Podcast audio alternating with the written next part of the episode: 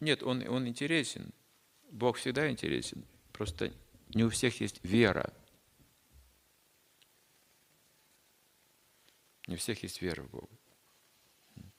Например, кому-то не интересен бизнес. Кому-то не интересно зарабатывать большие деньги, жить в больших домах, в роскоши. Почему? Разве им не интересно быть богатыми? Нет, им интересно. А почему же они не занимаются бизнесом? У них нет способности и веры в то, что они это могут сделать. Но это означает, что мне интересно быть богатыми. Всем интересно быть также красивыми, но не у всех это получается. Если у вас этого нет, вы теряете веру в себя. Вот в чем проблема.